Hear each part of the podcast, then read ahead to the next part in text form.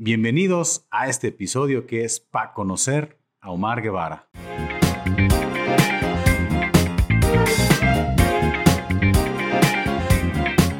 ¿Qué tal, Paco? ¿Cómo estás? Aquí andamos. Muy bien, Omar. Oye, pues eh, gracias por darte aquí el, el, tiempo de participar en este episodio.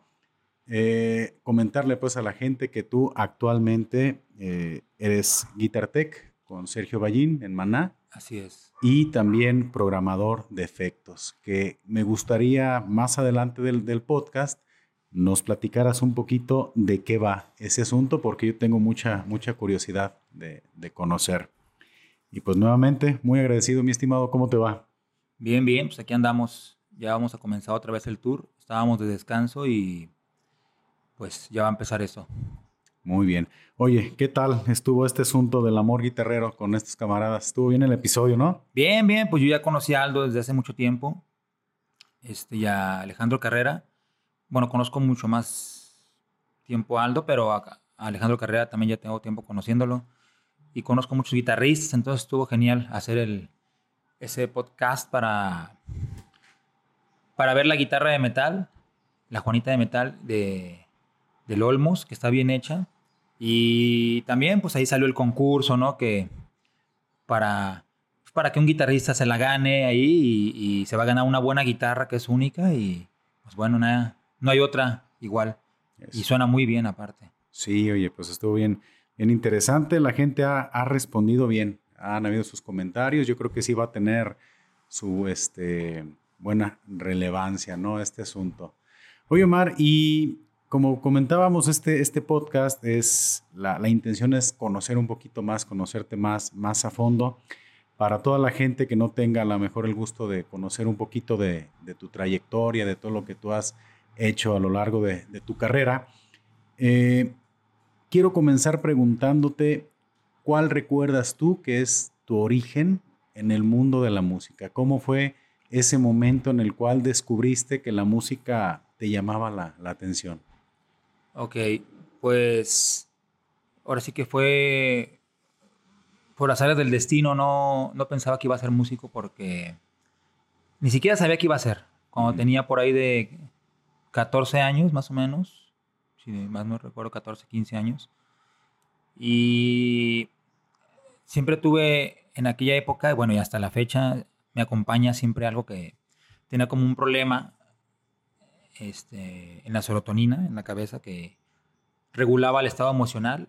Entonces, recuerdo que tomaba medicina para no sentirme mal y cosas así. Entonces, me dice mi papá, oye, ¿por qué no direccionas toda esa, esa energía a algo? Y ya me dijo, voy, vamos a librerías Gonville y te vamos a comprar un librito, uh -huh. un librito azul de guitarra fácil. Sí, me acuerdo de eso. Y ahí comencé a, pues, con mi papá, pues me empezó a enseñar, mi tío, un tío que se llamaba Esteban, también me enseñó muchas cosas. Y ahí empecé a tocar y a perfeccionar y se fue yendo por ahí del 92, uh -huh. más o menos. Entonces, creo que tendré como 14 años. Y ahí empecé, le fui dando, le fui dando y sin pensar que iba a ser como un estilo de vida o la carrera en el cual iba a estar. Y ya, pues ahí tenemos ya, ¿qué serán? Yo creo que ya unos 30 años tocando, 31 años tocando. Digo, profesionalmente a lo mejor son menos, pero siempre cuento desde el primer día que, que empecé a ver lo de la guitarra, aunque no fuera profesional. Y ya aquí vamos pues, en esta carrera. ¿Tú recuerdas antes de esa etapa de la adolescencia que me dices que, que es cuando eh, fueron por ese libro, por este asunto de guitarra fácil? ¿En la niñez tú recuerdas haberte sentido atraído por el mundo de la música de alguna manera? Sí, sí recuerdo porque ya mi hermano, que es más chico que yo, tocaba la guitarra. Y a mí no me llamaba mucho la atención de pronto, pero ahí estaba. Y mis tíos eran músicos, baterista. De parte de mi mamá había un bajista, mi tío Esteban. Este, y mi tío Humberto era baterista, Humberto Guevara, hermano de mi papá. Y papá tocaba la guitarra, se llama Guillermo Guevara. Ya falleció, pero él fue el que, que siempre estuvo apoyándome también y, y diciéndome, pues nomás, nomás tienes que hacerlo bien y no, no ser mediocre, porque normalmente, en, bueno, en cualquier trabajo, si se llena de mediocridad, pues esto nunca avanza. Entonces, el chiste es salirse de, salirse de ese círculo de, de la gente que no hace las cosas bien y todo lo que hagas, así, cualquier cosa, pues tratar de hacerlo al 100% y pues te salen oportunidades, no hay de otra. Es hacer las cosas bien. Tú tienes eh, por primera vez una guitarra en tus manos y dices, este es el instrumento que, que, te llamó la atención. ¿Nunca tuviste curiosidad por algún otro instrumento o siempre fue la idea de la guitarra? Pues eh, cuando llegó la guitarra me, me clavé mucho más en la guitarra y no fue así tan, tan pensado en otro instrumento, siempre fue como la guitarra. Y luego ya después, obviamente, ya toco el bajo, ya tengo un tocando el bajo, batería. Batería toco muy poquito, pero sé tocar bases, ¿no? Y cosas sencillas. Pero nunca, nunca tuve una batería, entonces más bien de lo que yo veía y pues era no se me hace tan difícil hacer una base. Pero cae siempre lo que es guitarra y bajo, secundario también, que ya tengo rato tocándolo.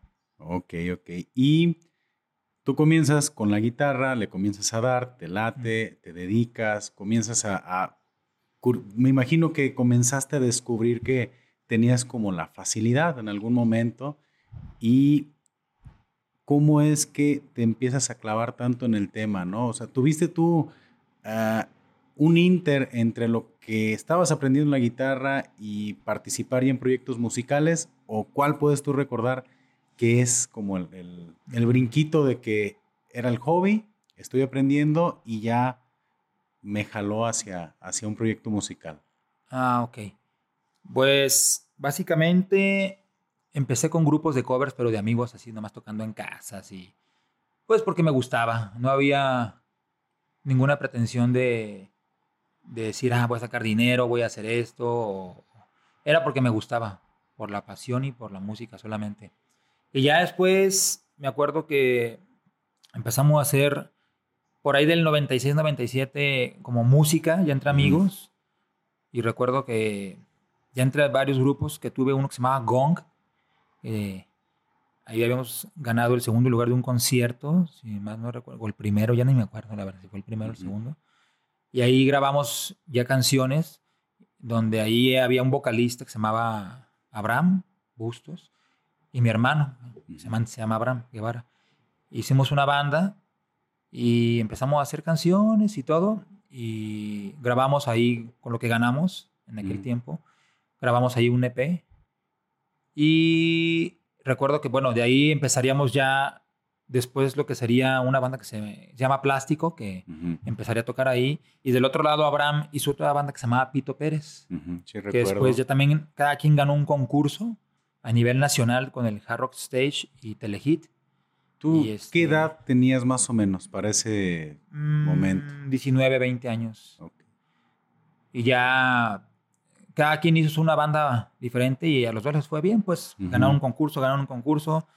Este, había una lana de por medio, el premio, una grabación del disco con Warner Music y y las dos bandas ahí estuvimos dándole y tocando. Tu enfoque en la música siempre fue como más cargado al rock, siempre fue, no sé si en algún momento ah. tocaste algo más, más pesado, más metal, o estuviste a lo mejor en una onda más versátil, ¿no? ¿Cómo, cómo fue ese desarrollo para encontrar así como esa, esa línea musical? Era bueno, al principio era, me gustaba el rock, pero cuando comienza la de plástico, ya tocar como más funk y había ska, funk y un poco de rock. Entonces aprendí también otras cosas que no, no sabía en el rock, que era más como más dar guitarrazos y, y, clavarte en la onda de, en aquel tiempo de el shred, ¿no? De guitarristas, querer tener más habilidad de la guitarra, técnica, velocidad y cosas que son ahora un recurso, más no es lo, no es lo más importante.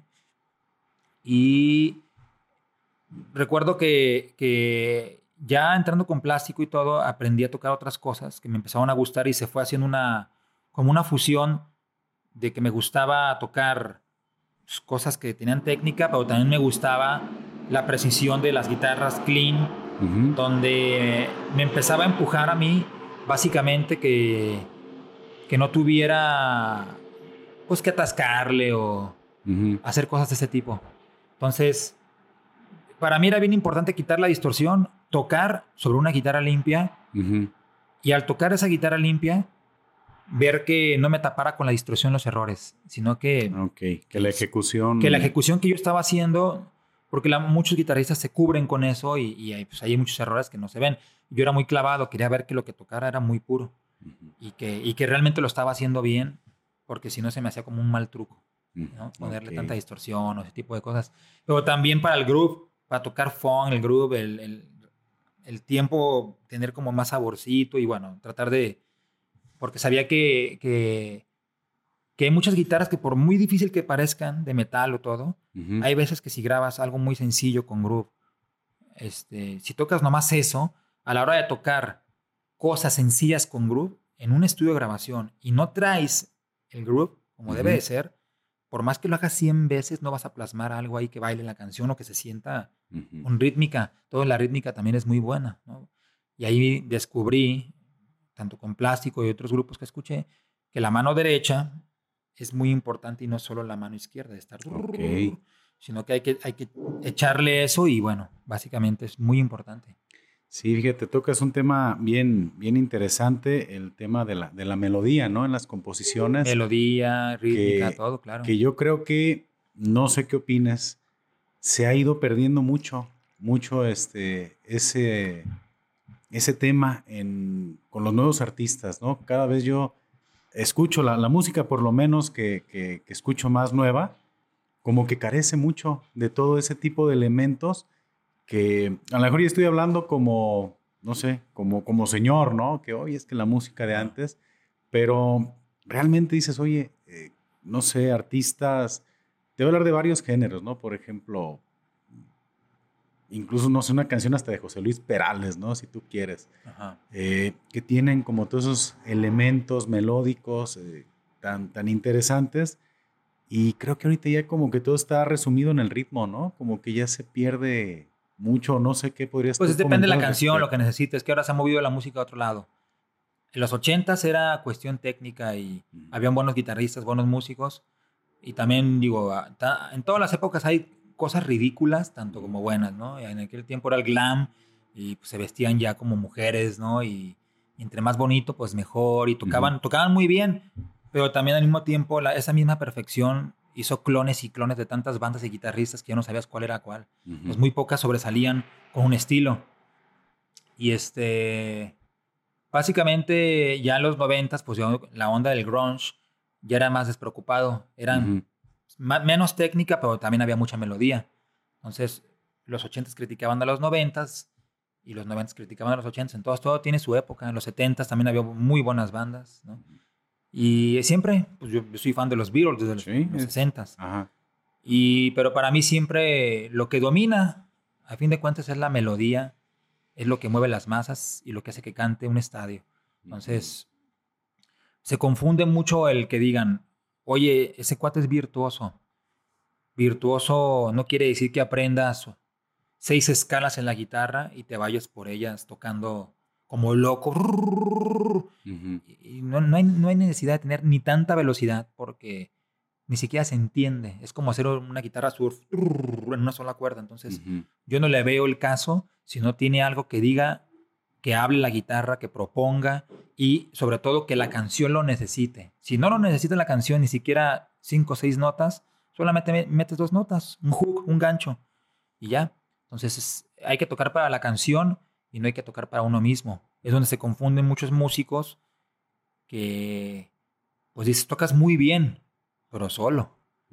¿no? Porque ahora te falta ver cómo tocas con una banda, porque Ujú. somos, es como un equipo de fútbol. Si no tienes sus delanteros, sus medios, laterales, ¿no? los centrales, los defensas, pues el equipo va a perder. Entonces, para mí, así es. Sí, mira, y como tú lo comentas, yo no soy músico. En algún momento de mi vida tuve como ciertos acercamientos, pero definitivamente no, no continué por, por este camino, ¿no? Eh, entonces, te, te- te voy a comentar yo ciertas cosas como alguien que, que desconoce de, de muchas situaciones, no, no como si estuvieras platicando con algún colega, ¿no? Em, pero lo que mencionas de, de la guitarra, uno que está de este lado, dices, no manches, es muy virtuoso cuando escuchas a alguien aventarse un requinto ultra rápido, ¿no? Entonces, ah, qué buen guitarrista. Ahorita tú mencionas algo muy, muy interesante, ¿no? Que no necesariamente el virtuosismo está en la velocidad, ¿no? Sino en lo que comunicas. Y ahorita se me estaba viniendo a la mente que canciones muy, muy icónicas, de, pues, de las mejores que uno puede escuchar en, en los tops y todo. Em, pues son incluso melodías muy tranquilas, intros muy, muy característicos. No sé si valga la mención, por ejemplo, el intro de Hotel California, ¿no? Dices, órale. Pues sí, es algo melódico, es algo que tiene armonía, es algo que, mm. tiene muchas cosas y que tiene sus espacios y respira la canción. y es una buena composición. Stairway to Heaven, por ejemplo, también. Y estamos hablando de que no son situaciones de velocidad, sino que son notas muy bien acomodadas, ¿no? que, que, logran quedarse en la historia y cómo, cómo seis, siete, ocho notas logran quedarse en la historia, ¿no? Yo creo que es como para los compositores ese, ese reto, ¿no? No, y si una canción se necesita meterle mil notas, pues ahí están las composiciones de Beethoven o de Bach o Mozart. Pues hacen cosas complicadas, pero complicadas bien hechas, ¿no? Donde se les llama virtuosos porque ellos hicieron de una orquesta todo, o sea, hicieron toda la música de todo, ¿no? Donde entraban eh, los tambores, donde entraban Toda la sección de metales. Entonces eso es, es un arte. Esos son virtuosos. El virtuoso para mí no solamente toca solo, rápido o es técnicamente eh, hábil. Es alguien que puede ver el cuadro a color y no blanco y negro. O sea que sabe cómo este, acomodar todas esas notas dentro de una canción, dentro de su proyecto, eh, plasmar y luego también lo más importante es transmitir, porque si no transmites, no conectas con toda la gente, ¿no? Y es cuando se hace el fenómeno que, que te canta un estadio en vivo. Entonces es importante para mí ese tipo de cosas. Nada más que no sé, se ha hecho mucho de que entre, cuando un guitarrista va empezando y este, ya sabes, los de la cuadra, no, yo conozco a alguien que toca increíble y, y obviamente vas creciendo y te vas dando cuenta pues que pues muchos se van quedando en el camino porque dicen, no, pues es que la vida no me sonrió. No, lo que pasa es que la vida no se equivoca. Si tú no tienes nada que proponer o creíste dentro de esa situación que, que eras el mejor o muy bueno, entonces pues te estás quedando muy verde porque hay muchas cosas muy importantes que, porque no tenemos una cultura en México musical, ¿no? O sea, tan fuerte que se apoye, pues obviamente pues no hay un avance tampoco ni mental ni pues ni técnico ni nada. Tocas un, ahorita estaba escuchándote y tocas así un, tema bien interesante y pues, no, no, no nomás es para la música. Mm. Dices, este, pues, ¿por qué no, por qué la gente no respondió a tu proyecto, no? ¿Por qué la gente no respondió a lo que estás haciendo si tú juras que eres muy bueno en lo que haces, no? Dices, pues es que no, no eres, tan, no, no eres tan bueno como crees que eres, ¿no? O eres una copia de alguien muy bueno que ya logró lo que tú crees que estás logrando, porque lo más difícil es pues, que encuentres tu voz. Por eso hay guitarristas que dicen, ay, sí, como Jeff Beck, si no toca tan hábil, ¿por qué dicen que es de los mejores? O, bueno, habrá que conocer la carrera de Jeff Beck, lo que ha compuesto, con quién tocó, en los momentos que ha estado con las personas más importantes en la música, y como Carlos Santana. Entonces, muchos critican a ese tipo de guitarristas que por no tocar rápido, piensan que no son buenos y no se dan cuenta que pues esos que ellos piensan que no son buenos, con tres notas, van y mueven a, las masas, cosa que si fuera tan fácil, pues ¿por qué no lo haces tú, no? También. Entonces es una de las preguntas, pero eso también es parte de, los guitarristas o músicos, en, general músicos, no nomás guitarristas, en todo tipo de instrumento, pues que de pronto uno eh, llegas a estar verde y criticas y pues no sabes realmente que pues, al estar ahí es por algo, entonces hay mucha gente que se queda ahí y no evoluciona y se queda pensando, no, yo soy mejor que él. Pues eres mejor que él en tu cuarto. Porque hay que salir, hay que echarle energía y actitud y chingarle. Y pues la gente. Y buscarle tu estilo. Claro, y la gente es la que te tiene que decir que eres bueno. Claro, pues la gente te lo va diciendo con tu trabajo.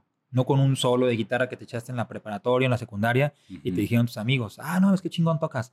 Esa va a ser una carrera que demuestres que eres creativo, que eres compositor, o que arreglas muy bien una canción, o sea, todo tipo de cosas, ese tipo de cosas que, que, van conectando y vas trazando un camino y vas diciendo, órale, o sea, no es tan fácil, hay que aguantar, porque también hay que aguantar vara cuando los, en las situaciones donde dices, yo no voy a hacer esto, ya no me voy a dedicar a otra cosa, y hay gente que dice, no, yo sigo y voy para adelante, entonces, pues ahí está, o sea, es cuestiones de actitud y de perseverancia. ¿Hubo algún momento en tu carrera donde tú pensaste en tirar la toalla? O sea, algún momento difícil. Ah, siempre, claro.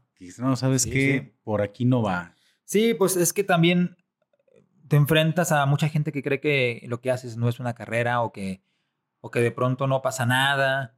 Y, pero también yo no, uno, uno no dice, ah, yo voy a ser músico por nomás. Se te va dando. Y es algo que no, no es como que...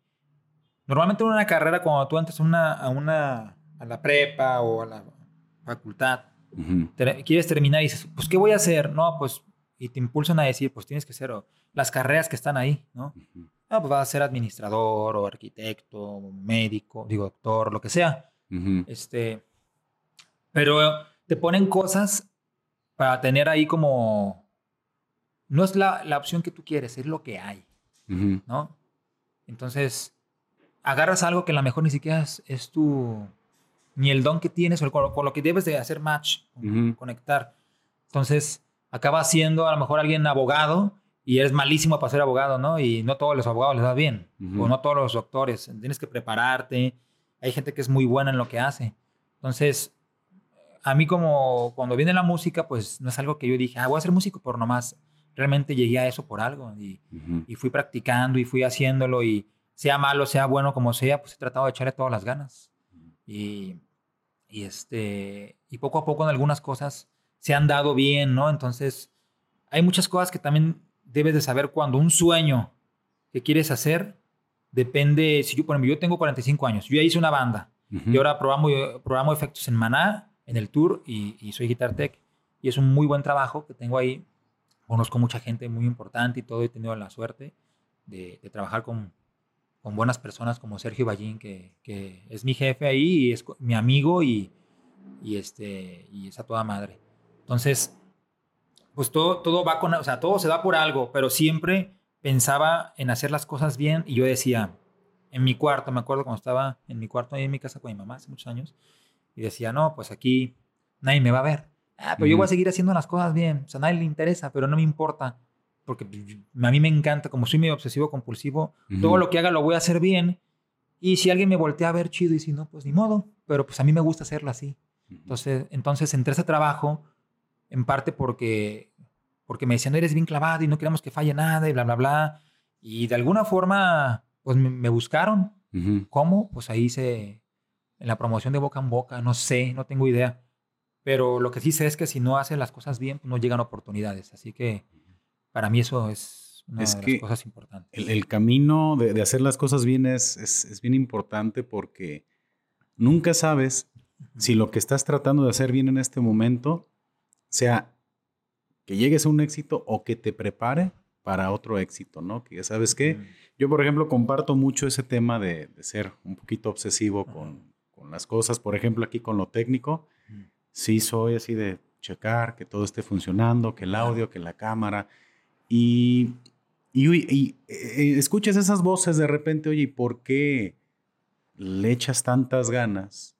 ¿O por qué quieres hacer las cosas tan bien si tal vez no tienes ahorita la audiencia, ¿no? Que, que deberías de tener para que quisiera hacer las cosas tan bien. Y pues simplemente desde el primer día que yo comencé con este proyecto, mi idea fue hacerlo lo mejor posible que a mí me gustara visualmente, este, también en el tema del audio. Y en muchas de las cosas que yo hago, sí comparto mucho esa parte. Y también sucede otra cosa. No sé si a ti te pasa en tus procesos creativos, en todo lo que tú haces. Nunca estás 100% satisfecho con el resultado final. Sí, no, nunca. Yo he repetido y repetido cosas, pero también me he enseñado a decir, tengo que, o sea, cuando estoy grabando cosas, ahorita ya traigo el, eh, el, así de como de, ¿sabes qué? Voy a grabar esto y voy a hacer tres tomas solamente. Y no me importa si salió mejor esta que otra o no me gustó las tres. Tengo que, tengo que plasmar algo y no clavarme tanto porque hay veces que uno ve todos los errores y la gente más bien ve el feeling de otras cosas que uno no alcanza a ver por clavarte en cosas innecesarias. Entonces hay que saber parar. También he aprendido eso porque yo antes era de que podía, si hago algo, lo hago 100 veces y luego igual a la 101, no me parece. Entonces no hay un fin. Entonces tienes que tarde o temprano tienes que luchar contra uno mismo y decir, sí, está bien que uno sea obsesivo, está bien que quiera hacer las cosas bien, pero también no hay que no hay que clavarse en cosas irrelevantes, porque hay cosas más importantes que se me van de las manos. y, y, así, eso he, pensado últimamente, hoy que ya estoy más grande. Sí, fíjate, yo, parte de lo que a mí me gusta hacer, tengo el hobby del dibujo, ¿no? Entonces, este, pasa que cuando estoy haciendo un trabajo, o me llegó a pasar muchas veces que en tratar de dibujar el trazo que yo quería, borraba, borraba, y llegó el momento en el cual eché a perder el dibujo porque se rompió el papel, ¿no? Entonces, no sé si eso le pase, ¿no? A, toda la raza que dices, es que tanto estuviste buscando perfeccionar esa parte que lo terminaste echando a perder, ¿no? Y, llegué a echar a perder un dibujo prácticamente terminado por estar buscando eso que a lo mejor ya lo había logrado desde hace rato y que a la gente ya le hubiera eh, ya, ya le comunicaba algo, pero uno por estar ahí terqueándole, no, no, debe ser, debe ser, terminas a veces echando a perder las cosas, ¿no? Sí, así pasa, sí, exactamente. Es todo, un rollo. Oye, ¿y cómo recuerdas tú esta, esa etapa en plástico? Eh, mm, no, pues la pasamos muy bien. Yo era como el más enojón de todos, porque me gustaba hacer bien las cosas y los demás estaban en la fiesta siempre se la pasaron muy bien, de seguro. Pero yo cuidaba mucho esa parte de que, de que no nos jodieron manager o, o que tocáramos bien en vivo, este, llevar todo la, que fuera administrativamente todo como debe de ser. Entonces también al mismo tiempo dejé de disfrutar un poco esa parte porque también yo nunca entré a vicios, no tomo, no fumo hasta la fecha. Y bueno, y eso estoy orgulloso, no me gusta tener ningún tipo de, de vicios pero me la pasé bien, hubo muchas cosas muy buenas. Y también tuve, también como todo, cometí errores, ¿no? Porque no todo el mundo tiene que ir al paso que tú tienes que ir, todos son diferentes. Entonces aprendes con el tiempo que, pues, todos llevan su camino y pues, hay que respirar y no puedes... Un conejo no le puede ser una tortuga y más rápido, pero la tortuga le dice, pues sé paciente también tú. Entonces, ¿no? Ahí está la liebre y el pinche, pinche tortuga. En, las canciones de plástico, em, en el proceso de la composición de las rolas, eh, ¿quién digamos que tenía como esa parte creativa? ¿Colaboraban todos para llegar al resultado o tú le inyectaste mucho a las, a las rolas? Ahí en la, recuerdo que todo era una lluvia de ideas y de pronto traían las letras, ya sea mi hermano, se llama Abraham, y Jafo, traían de pronto algunas letras y podías completar las letras, este, o también este, yo me, metía más en la onda de la música, ¿no? que, y en la producción junto con otros, y era como una lluvia de ideas, entonces si alguien traía una canción que no estaba terminada, pues la terminábamos ahí, o de pronto en un palomazo se armaba algo, ¿no? Y empezaba a darle forma, entonces todos contribuían. Todo el chiste, el chiste que era como un equipo y causaba esa sinergia. Entonces, porque, ¿qué pasa? Porque cuando ya te das cuenta que si se separa la banda, como se separó, ¿no? Y de pronto cada quien de sus canciones te das cuenta que era importante que todos contribu pues, contribuyamos a eso, ya que si alguien se quería más compositor que otro, de pronto al estar solo te dabas cuenta que pues eso no pasaba, ¿no? Y, y cómo lo sabes? Con el tiempo. Porque si alguien es un gran compositor solo, pues me imagino que va a ser un buen disco y, o, buenas rolas. Entonces, muchas no se dan cuenta que todos necesitábamos de todos para que sucedieran las cosas y así pues mata los egos para no andar con estúpidos. Los egos, los egos son... He, platicado con varias bandas este, aquí en lo del podcast, en el proyecto y sí, digo, yo creo que el, ego es el, principal enemigo, ¿no? De todo. A vencer porque... De cualquier cosa. Y de hecho he conocido bandas que se han quedado en el tema de, no atreverse ni siquiera a hacer una composición por lo mismo, porque dicen, no, a mí me gusta este género, aunque están tocando juntos, cada uno quiere irse por una línea musical diferente y prácticamente por no hacerle segunda al otro, pues prefieren mejor atorarse, ¿no? Pues claro, la mayoría de las bandas en Guadalajara, conocidas o no conocidas, todas han valido gorro por lo mismo. Por los egos, por peleas, yo soy más chingón, tú eres más chingón, bla, bla, bla, bla o yo quiero llevar la banda con más imagen que tú, o puras estupideces, que por eso también se hacen las guerras, por puras estupideces. El poder, por el poder, el ego es lo que hace que pues, todo se caiga. Y eso ha, sido cíclico durante milenios en la humanidad. Entonces es algo que nadie ha podido vencer. Y cuando ya crees que ya entendiste, ya estás más grande y dices, lo hubiera aprendido esto a los 20 años. Por eso habrá gente que, bandas ahorita que, un decir, no sé, Coldplay o Muse o bandas muy grandes, si han llegado, a mejor han, entendido cosas que, que, muchos de nosotros en todos lados no hemos entendido o que lo entendimos muy tarde. Y es por eso que, aparte de la buena composición que tienen, aparte de que usan magia como sinergia juntos, son muchos factores. Aparte entienden el negocio y saben que se reparte el pastel igual. Entonces, a nadie le gana la onda de joder al otro y aceptan el talento de cada persona, porque eso es lo más difícil, que tú tengas que aceptar que él es un buen compositor y que tú no eres mejor que él porque las canciones hablan por sí solas. Entonces ahí todos deben de aprender eso, entonces llegas ya tarde a aprenderlo y la mayoría de las bandas que yo he hablado, he platicado, han caído en todas en eso. Y es un problema ya como muy básico, como una relación de casados. Sí, es que tú mencionas bandas como Coldplay, mencionas bandas que han continuado a lo largo de los años, ¿no? Los y, son los mismos integrantes. Y, y, se refieren unos a otros, como Chris Martin, el vocalista de Coldplay, dice, yo tengo al mejor guitarrista, al mejor bajista y al mejor baterista en mi banda. Y se apoyan y se quieren. Y seguro reparte el pastel igual. Y digo, tendrán sus arreglos, pero se nota que en vivo sí causan esa parte, aunque muchas bandas los critiquen que pop y lo que sea, es una muy buena banda que ha llegado muy lejos. que, que, me acuerdo que... Propone, ¿no? No, y hubo tiempos... Hay videos donde tú los ves en el 97 en un festival tocando la de Yellow de, de Coldplay, solo, abriendo el festival en la tarde. Luego los ves ya en, el Wembley, lleno, con un mega espectáculo, con una producción. Pues es que hicieron las cosas bien.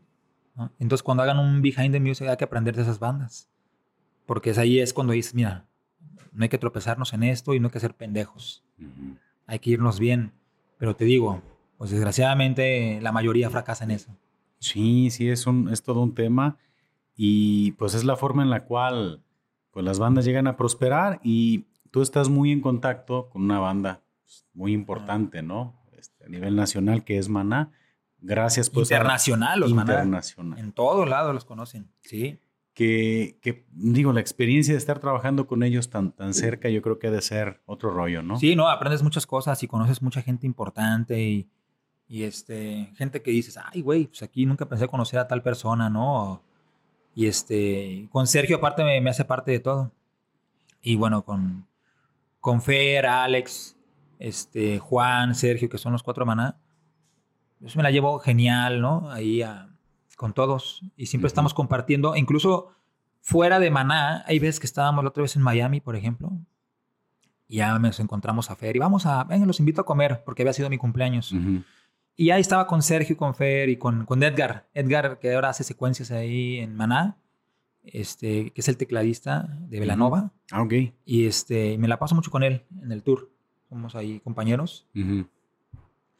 Y de pronto nos vamos y platicamos cosas de músicos, no nada más que sean mis patrones, sino que y vamos a calar guitarras y luego me pregunta Fer, ¿cómo se te hace esta guitarra? Que incluso me regaló una guitarra acústica que utilizó en el tour hace como, hace como, como hace como dos tours pasados. Y aparte fue una de las guitarras que utilizó en, grabación también de canciones. Entonces, este, bueno, ahí está. También Sergio me ha regalado guitarras muy, muy buenas. Y bueno, se han portado conmigo excelente. Entonces son personas que también, como músico, como Edgar es músico, yo soy músico, compartimos muchas esas cosas y, y ellos te hacen parte, ¿no? No es como que el jefe y no, o sea, vente, vamos acá, vamos a platicar Obviamente en el trabajo tú tienes un respeto hacia todo esto porque es, te pagan por algo, por tener algo en orden, que no falle en vivo. Pero te digo, pues ha estado genial, o sea, mm. ellos son a toda madre y aunque ya ves que muchas de las bandas los critican, pues muchas de esas bandas quisieran tener mínimo una, un cuarto del éxito, de la popularidad y, y de cómo son ellos con, con, su equipo. Entonces, pues ahí... Y de la permanencia a lo largo de los años, pues, porque... Llevan desde el UF. Se han, se han mantenido y cada disco trae este, una buena rola y se mantienen, se mantienen. No, ya tienen, ya tienen una cartera así de... Una... ¿Cómo se dice? Yo creo que... Carpeta de canciones no, no, en un concierto. Pueden tocar puros éxitos en un concierto de dos horas. Y no se los terminan, yo creo. No, no, no, y ahí están escogiendo. Entonces ya lograron eso. Saquen disco, o sea, ahora o no saquen, ellos van a seguir llenando ya. Ya se convirtió como esa banda que cruza esa línea donde ya se hicieron un, clásico. Entonces, eso es bien difícil. Y eso te lo pueden decir cualquier banda, de tanto de éxito como mediano éxito, o, van, van comenzando. Eso es bien difícil. Entonces, cualquiera puede criticar cualquiera, pero pues logra eso, a ver, no cualquiera lo logra, son cosas bien difíciles. No, es como ganarse la lotería o más difícil, así que... Yo creo que sí, ¿eh? Entonces no es tan fácil, entonces hay que respetar cada banda. Hay bandas que sobreviven con un solo hit toda su vida. Así es, y está bien, o sea, y, y, y, qué chingón. Entonces, si tener uno es bien difícil, imagínate tener varios, ¿no? Y, se, y, lo más importante, respetarse después de tantos años y que puedas generar dinero realmente dinero y que de pronto entre ellos o cualquier banda que tenga éxito no, no llegue a, esas pendejadas de, de, valer gorro. Tiene que haber respeto, tiene que haber tolerancia. No hay otro camino que te lleve a, seguir adelante. porque por más que, que digas, no, no, no, yo ya, no, pues no nos llevamos tan bien, pero tienes que tener mínimo respeto. Y ya. Sí, pues hacerlo, ¿no? Por, por permanecer en, un proyecto.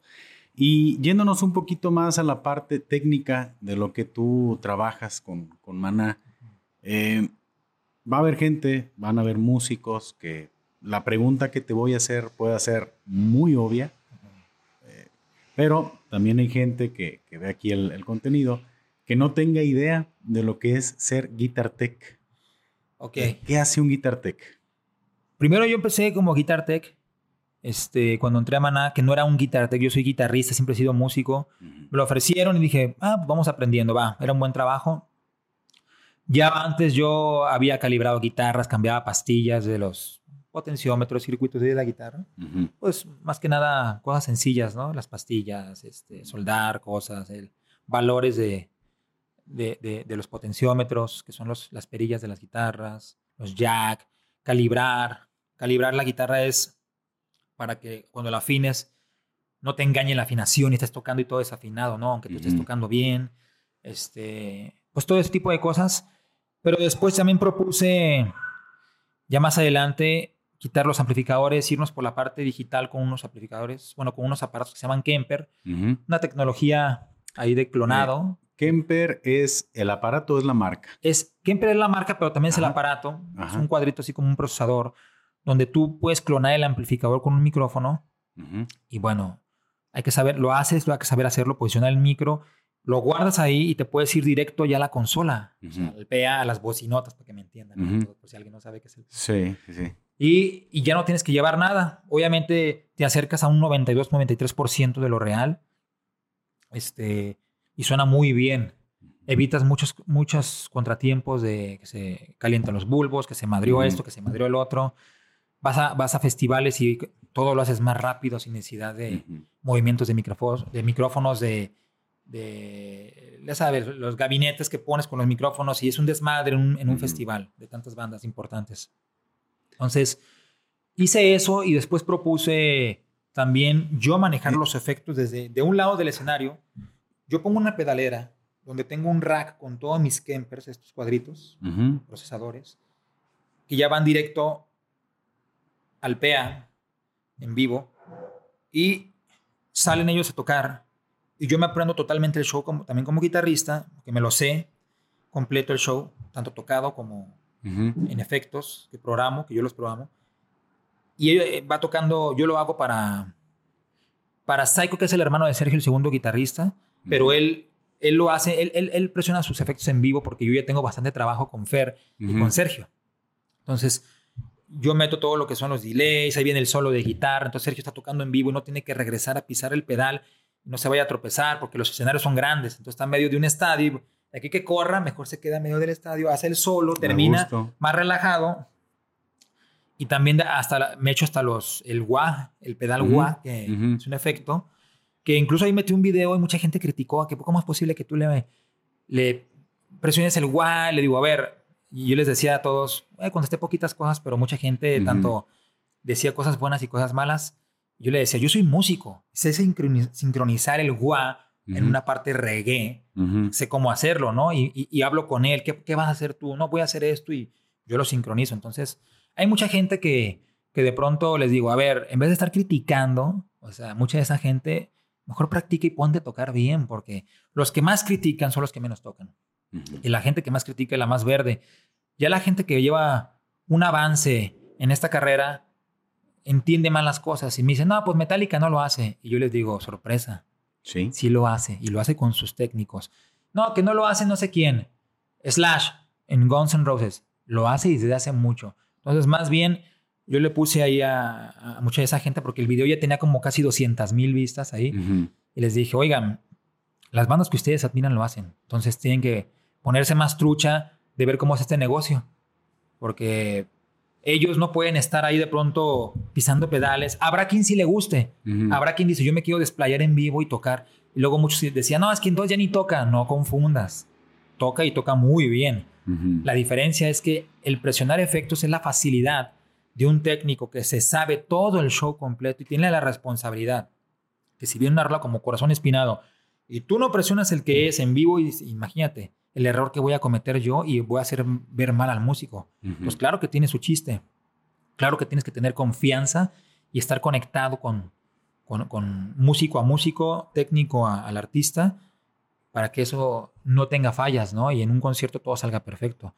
Y así lo he hecho durante ya en todo este tour con Maná. Y bueno, me voy este 28 de agosto. Ok.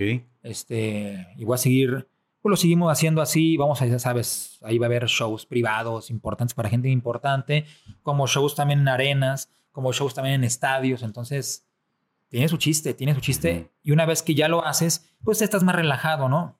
Y no pasa nada, ya me lo sé. Pero está chingón que tengas esa confianza. Y eso es importante. Entonces. Estás ejecutando muchas acciones. Sí, sí, y como músico lo entiendes y voy a hacer esto, voy a hacer otro, sé dónde debe de entrar. Incluso hasta me doy, me doy de pronto la, la libertad porque me lo, así me lo hacen tener también, en este caso Sergio Ballín, que es el guitarrista de Maná.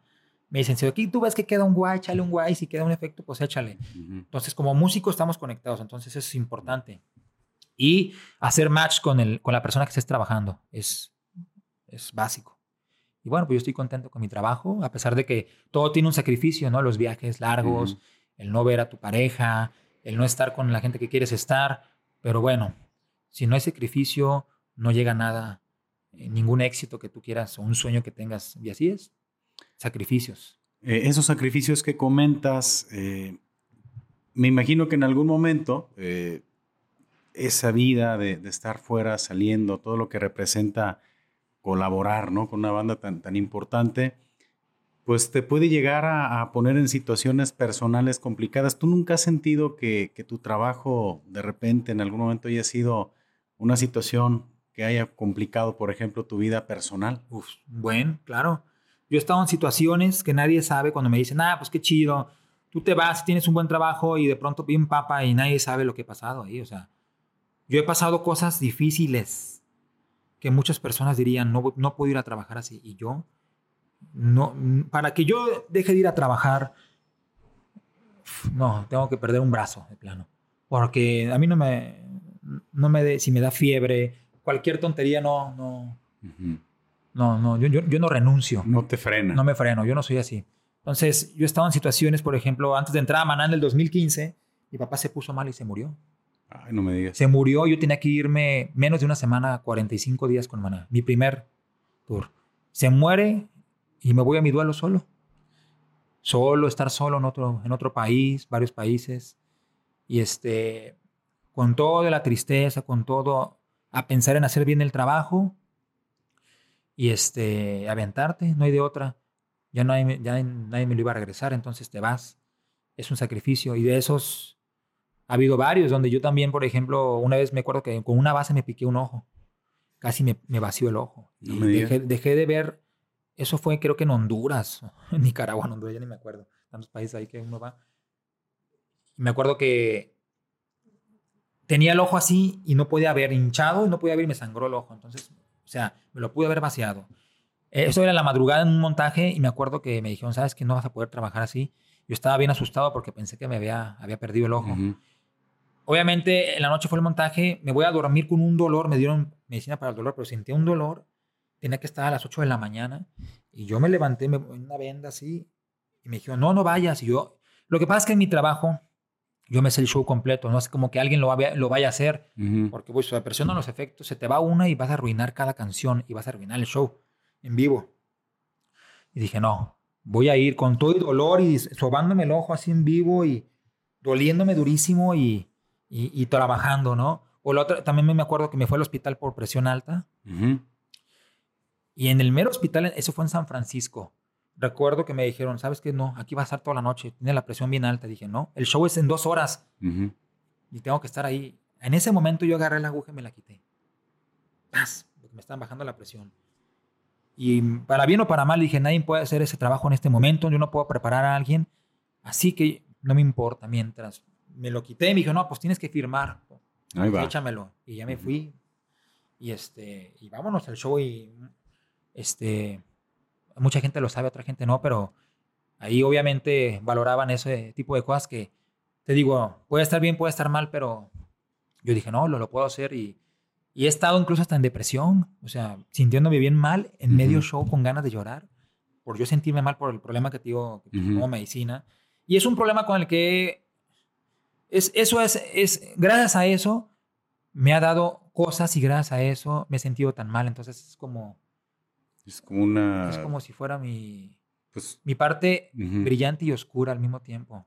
Me hace sufrir, pero hace que haga las cosas bien, pero también tienes que aventarte el ruedo. Entonces yo he estado bien mal, o sea, muy mal así trabajando. Ya, ya quiero que se acabe el show, pero tengo que hacerlo. Y muchos no saben, y, y, por ejemplo, Sergio lo sabe porque Sergio me ve, ¿no? Sergio Ballín, el guitarrista de Maná. Y él valora esas cosas porque él ha estado conmigo, yo he estado con él compartiendo muchos lugares Ujú. como amigos y, y trabajo. Y hablamos de esos temas, ¿no? Y él me apoya mucho y nos apoyamos siempre en cualquier situación. Entonces son cosas que nadie ve y entonces cuando dice alguien, no, pues todos piensan que es bien fácil. Yo te apuesto que en cualquier trabajo y en cualquier lugar que tú ves que a alguien le pueda estar yendo mejor o algo, tú no sabes el sacrificio que puede estar, estar haciendo Exacto. o puede estar llorando detrás y tú no sabes si él, pues tú lo ves bien feliz, pero tú no sabes qué está pasando en su cabeza. Entonces, así me he ido, o sea, me he ido en situaciones donde mi mamá se ha estado bien mal, muy mal, y he tenido que irme. En el avión así que me voy a bajar y no, vámonos, y llorando y pataleando, el show debe de continuar. Entonces, eso es parte del sacrificio que uno hace. Y que para mí es lo correcto, porque, porque yo soy comprometido a ese show y así es, básicamente. Así debe de ser. Poca gente, ¿eh? poca gente, yo creo que logra desarrollar ese sentido del compromiso tan, tan grande, ¿no? Porque por lo menos de situaciones que has platicado, Ajá. muchísima gente hubiera tirado la toalla, ¿no? O sea, No, tan o sea, solo yo también quisiste tirar la toalla, pero... esa anécdota de que Sí. vas con el ojo este, lastimado. No, así que dije, lo voy, lo voy a perder. Y, ya empezaba a ver y ya después como que ya estuvo mejor todo y, dices, ay, cabrón. Pero bueno, son situaciones que pasan y ese fue, fueron un descuido mío por tonto y vas aprendiendo. Y así aprendes de todo, ¿no? De gente que te pone trabas, de gente que no quiere que, que, que hagas nada o, o te tiran mala onda.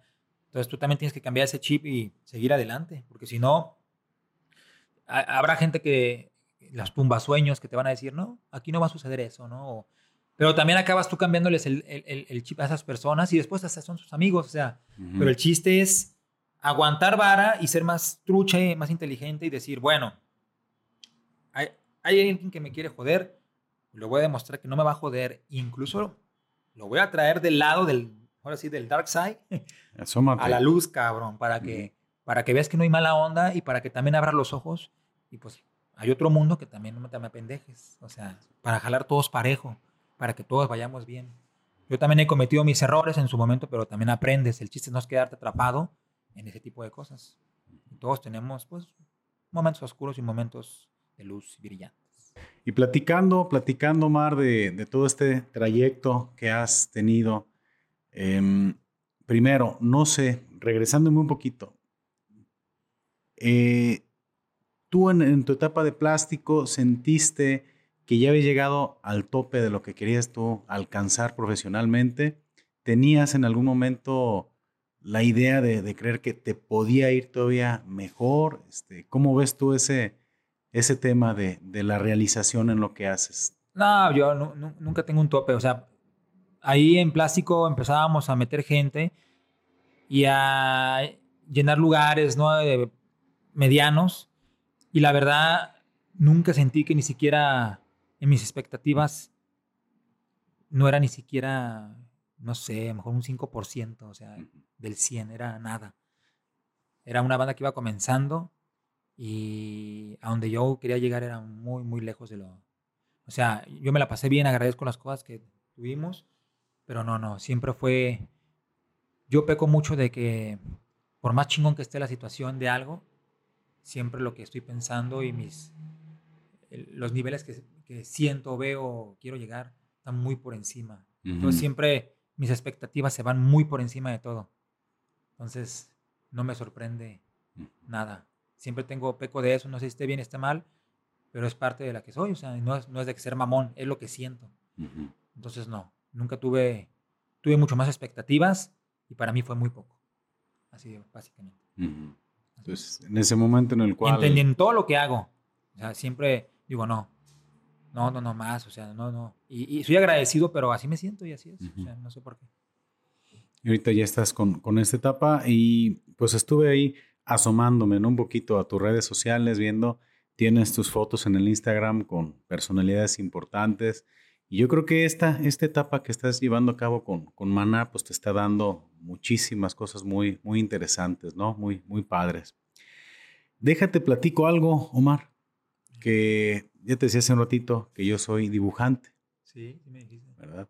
Y en este programa yo este, les hago un pequeño detalle y hemos llegado al momento que yo le nombro para conocer.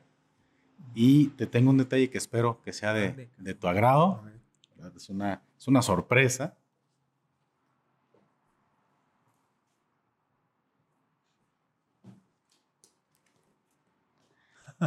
En este momento te hago entrega, Omar. Ay, José, sí me parezco un cabrón. Ay, lo voy a... Está chingón, ¿eh? No mames, te das cuenta el pinche pelo y la nariz y todo. Ah, huevo, qué chingón. Oye, lo voy a, lo voy a poner en un cuadrito, ¿eh? Está chingón, me gustó mucho. Mira, pues es tu, tu caricatura. Ay, con la guitarra Olmos. Ah, claro. Qué chingón, no mames. Así me he visto, güey, con una camisa negra siempre. La nariz. Oye, está chido, dibujas chingón, güey. No, gracias, gracias. Ah, qué chingón. ¿Este cuándo lo hiciste o qué? En me lo aventé, me lo aventé este. ¿Qué te puedo decir? ah, ya chingón, güey. No mames, está muy bueno. Muchas gracias. Lo voy a poner en mi cuadrito, ¿eh? Para nah, pues mira. La intención es que, que, les guste ese, ese, detalle. Como siempre comento, no a todo mundo le, le gusta de repente verse dibujado en una caricatura. Y pues ojalá que, que te agrade tu, tu, tu, caricatura, que es como la, la, la firma pues, de, este, de este podcast. Está chingón. Muchas gracias. Está bueno, ¿eh? Me gustó. Es que dice parece a mí. Hay dibujantes que no te hacen tan parecido y este sí, hasta como me río así todo. Bien, pues mira, ahí quedó. Oye, Omar, ¿y qué, viene para ti en, en, este corto, mediano plazo? Este, continúas con Maná, comentas que te vas de gira. ¿La gira es internacional o es aquí dentro del, país? En este mes, bueno, Estados Unidos, vamos, van a Ahí vamos a terminar Estados Unidos. Unas fechas son como 23, 24 fechas que faltan. Ya había hecho como 25. Y creo que terminando eso hay un descanso. termino en diciembre 2023. Enero descanso y el 2024 posiblemente iremos a, Viña del Mar. Ah, qué chido. se canceló ahí hace poquito por hacer del destino. Entonces van a, van a Viña del Mar. En febrero, me imagino. me han dado las fechas. Y eh, yo creo que por ahí de marzo, no sé si vamos a ir a España, vamos a estar allá en España un mes, o no sé si vaya a ser Sudamérica y Centroamérica. Entonces ahí viene mucho trabajo. 2024. Con Maná siempre hay mucho trabajo. O sea, te da miedo. Dices, ay, hijo de su madre, y en muy chingo de tiempo. Entonces, es una banda que tiene trabajo y trabajo y durante 30 años soldados, eh, conciertos, entonces es impresionante. Entonces, incluso es, es la banda más popular e importante de Hispanoamérica. Sí, sí, estoy de acuerdo, ¿eh? Sí. Y como comentas, hay comentarios este, de todos, ¿no? Por parte de la gente, Claro, sí. pero el éxito que, que tiene Maná es tremendo. muy difícil que lo emule ahorita cualquier tremendo, banda. llenos, llenos y llenos, pero llenos estadios. O sea, llenos, Es donde que la gente dice, ya no cabe. de, primera mano. Así, llenos y es impresionante. Entonces es algo que se respeta y yo lo vivo ahí. No es lo mismo, no es lo mismo decirlo a cuando te vas y lo vives y estás ahí y dices, ay, cabrón. Y bueno, y aparte son a toda madre, ¿no? O sea, conmigo son a toda madre y este, te digo, he recibido presentes de ellos por mi trabajo que, que ahí están y la verdad pues soy bien agradecido con la banda, con los maná. Con todo el equipo. En esos viajes largos, ¿no? Yo creo que sí está, como le nombran la Tour Life. Qué, qué complicado, Sí, ¿no? Sí, sí, no, vamos ahí de pronto y... Bueno, también tengo muy buenos amigos, entonces con el tiempo ya haces como las amistades ahí y te sientes menos solo porque estás con tus amigos y ya te acostumbras a estar con ellos y buenos amigos y, Ujú. y- y- y personas muy buenas en su trabajo y pues ahí te la pasas cotorreando y echando el desmadre y vamos a comprar, vamos aquí al bar y Ujú. compartes. Entonces también te enseñas a disfrutar y no estar ahí encerrado, ¿no? Viendo películas como yo. De pronto ya me permito más salir, era más solitario yo antes. Ujú. Chingón, todo va bien, todo va bien y pues hay, hay que jalar lo bueno, porque si no, ¿quién? Uno Sí, mismo. cómo no. Me imagino que, que todo, el, todo lo que tú estás realizando pues está bien, bien interesante y pues cada, más o menos, digo es que me siguen surgiendo dudas, ¿eh? Perdón. Sí, échale. Eh, ¿cuán- ¿Cuál es el proceso, por ejemplo, de, de, de arrancar un concierto, no? Primero, bueno, acá en el tour, los que realmente se llevan una chinga son los que arman el escenario, ¿no? Todo lo que es la estructura, el soporte, eh, luces, pantalla, porque todo tiene un orden, ¿no? Todo, quien llega primero en la madrugada, ¿no? Con el support, con el escenario, pero después llega lo que es las luces, a montar montaje de luces, montaje de todo el show de pantallas. Cuando ya está montado todo eso, cableado junto con el PA, que son las bocinas. Ya tengo mi llamado yo por ahí de las once y media de la mañana. Lo mío básicamente es más, es más echarle cabeza ¿eh? lo que voy a hacer que las conexiones, porque lo mío está básicamente fácil. Este, solamente tengo mi rack, conecto mi manguera, un Sub Snake se llama, y este Sub Snake llega a la consola principal de monitores, que se va también a la consola del front of house, se le llama enfrente de, del escenario, que es donde está el ingeniero de sala, que es el que ahí está haciendo todos sus, sus movimientos para en vivo. Yo le mando todo eso y yo lo mío ya está programado, a menos que me pidan ajustes de último momento. Y tengo que checar, hago el sound check yo de las guitarras. Ahí, pum, pum, pum, pum, para que todo esté sonando bien. Sé que ajustar algo de lo, lo que yo envío. Checo los monitores de Sergio. Yo tengo los monitores, in-ear monitors, que son unos aparatitos que se meten en las orejas. Ahí escuchas toda la mezcla de en vivo, todo lo que está sonando y su guitarra como debe de sonar para que cuando él venga ya en la noche en el show, él tenga todo en orden y escuche como debe de ser y no se preocupe por nada. Entonces yo básicamente es como rápido, te lo digo así ese orden. Ujú. Checo que las guitarras estén bien. Digo yo tanto el sound check, la prueba que es la prueba de audio. Este, mi cableado siempre lo tengo de calidad, todo lo que tengo ahí, o sea, es de primer nivel. Y ya, o sea, básicamente mis conexiones sencillas. Es todo. Tengo que ver el timing de ciertas cosas en vivo. Y el timing, o sea, para los tiempos, ¿no? Para que me cuadre todo como debe de ser. Pero una vez que lo tienes está relativamente fácil. En un principio sí era bien, unos nervios tremendos. Creo que mi primer show, mi primer show, bueno, primero fue en un teatro, un teatro que se llamaba el Teatro Apolo Nueva York. Ese fue el primer show. Un, un concierto privado para gente importante ahí.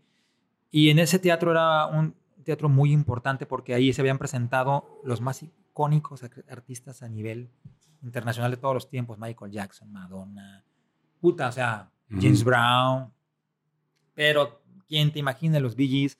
Y era un teatro súper cabrón. Se llamaba El Apolo. Sí, creo que es, es en Nueva York. Ese fue mi primer show. Pero el segundo fue Rock and Rio en Las Vegas. Entonces ya había 100 mil gentes. Ya, ya, el show con el tema. Ya con nervios. Entras como todo, ¿no? Como la primera pelea de box. ya programando. Madre. No, ahí todavía programabas, pero todavía Sergio tiraba sus efectos en vivo y los presionaba, pero yo no sabía mucho cosas que iba a hacer. Entonces, qué bueno. No mames, o sea, ayer era de que estaba poniendo atención en todo. Como todo, como cuando entras a una escuela nueva, ya conforme vas avanzando, sabes muy bien cómo moverte, qué hacer, y esos nervios ya son mínimos, ¿no? Y piensas, bueno, si ocurre un error o llega a pasar algo, tú haces el 100% bien de las cosas, lo resuelvo y no pasa nada, que pase lo que tenga que pasar. Gracias a Dios no pasan, nunca pasa nada, pero ya uno va relajado. Básicamente así es un día. Y, estoy seguro que, que, algún error tampoco la gente lo va a detectar, ¿no? Más bien... Eh, tiene que ser muy grande, pero entre los músicos sí. Entre, en lo técnico sí decir, ah, caray, aquí falló esto. Claro, entonces ahí sí, pero básicamente siempre hay una buena confianza en todos. Pues ahora sí que gracias al cosmos y a Dios en lo que nos rija, ahí estamos, pues chido.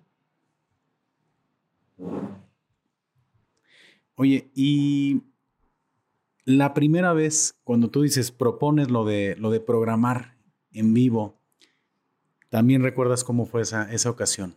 Eso de, tirar los efectos en vivo, para, para, Más bien de tirarlos porque la programación es previa. Bueno, Sergio, Sergio es, bien, es bien abierto a... O sea, primero que nada, le tiene que gustar lo que haces y confiar. Y este, confiar en lo que estás haciendo. El músico debe confiar en ti, el artista. Sabe que soy músico, sabe que, que toco la guitarra. Pues confía en mí.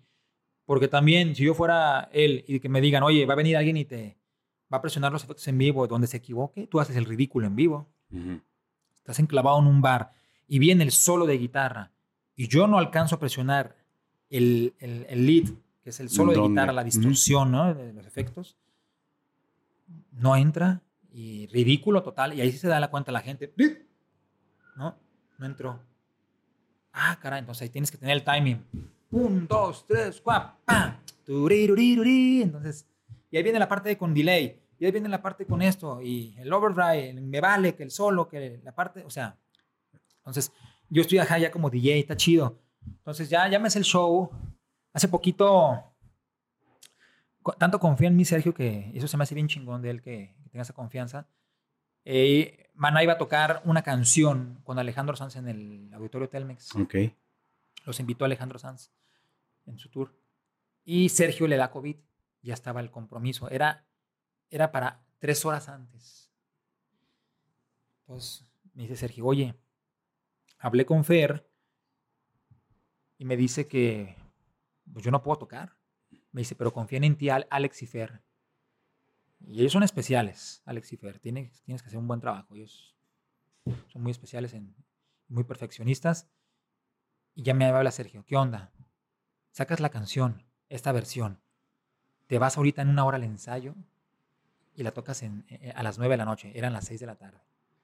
Vale, digo, échala. Muchas gracias por confiar. Vete bien vestido, chingón, bla, bla, bla. Y ahí voy al Telmex, ¿no? Lo primero, llego y primero estaba, llego y bueno, estaba Alejandro Sanz. Ya lo había conocido en España, obviamente él no se acordaba de mí, yo sí, pues básicamente así pasa. Y ya le digo, ¿qué onda Alejandro? Este, soy el tech de Sergio. Ah, ya me habló, ¿qué onda tú? Sí, hay que ensayar la canción y además dimos una vuelta. Y había llegado Alex y bueno, todo salió genial, ya le había sacado. Ya me la sabía, pero esta versión era diferente, entonces no me la repasé. Y ya tocamos, toqué en vivo, me llevé el Kemper, me conecté. Tocamos, todo lo salió genial.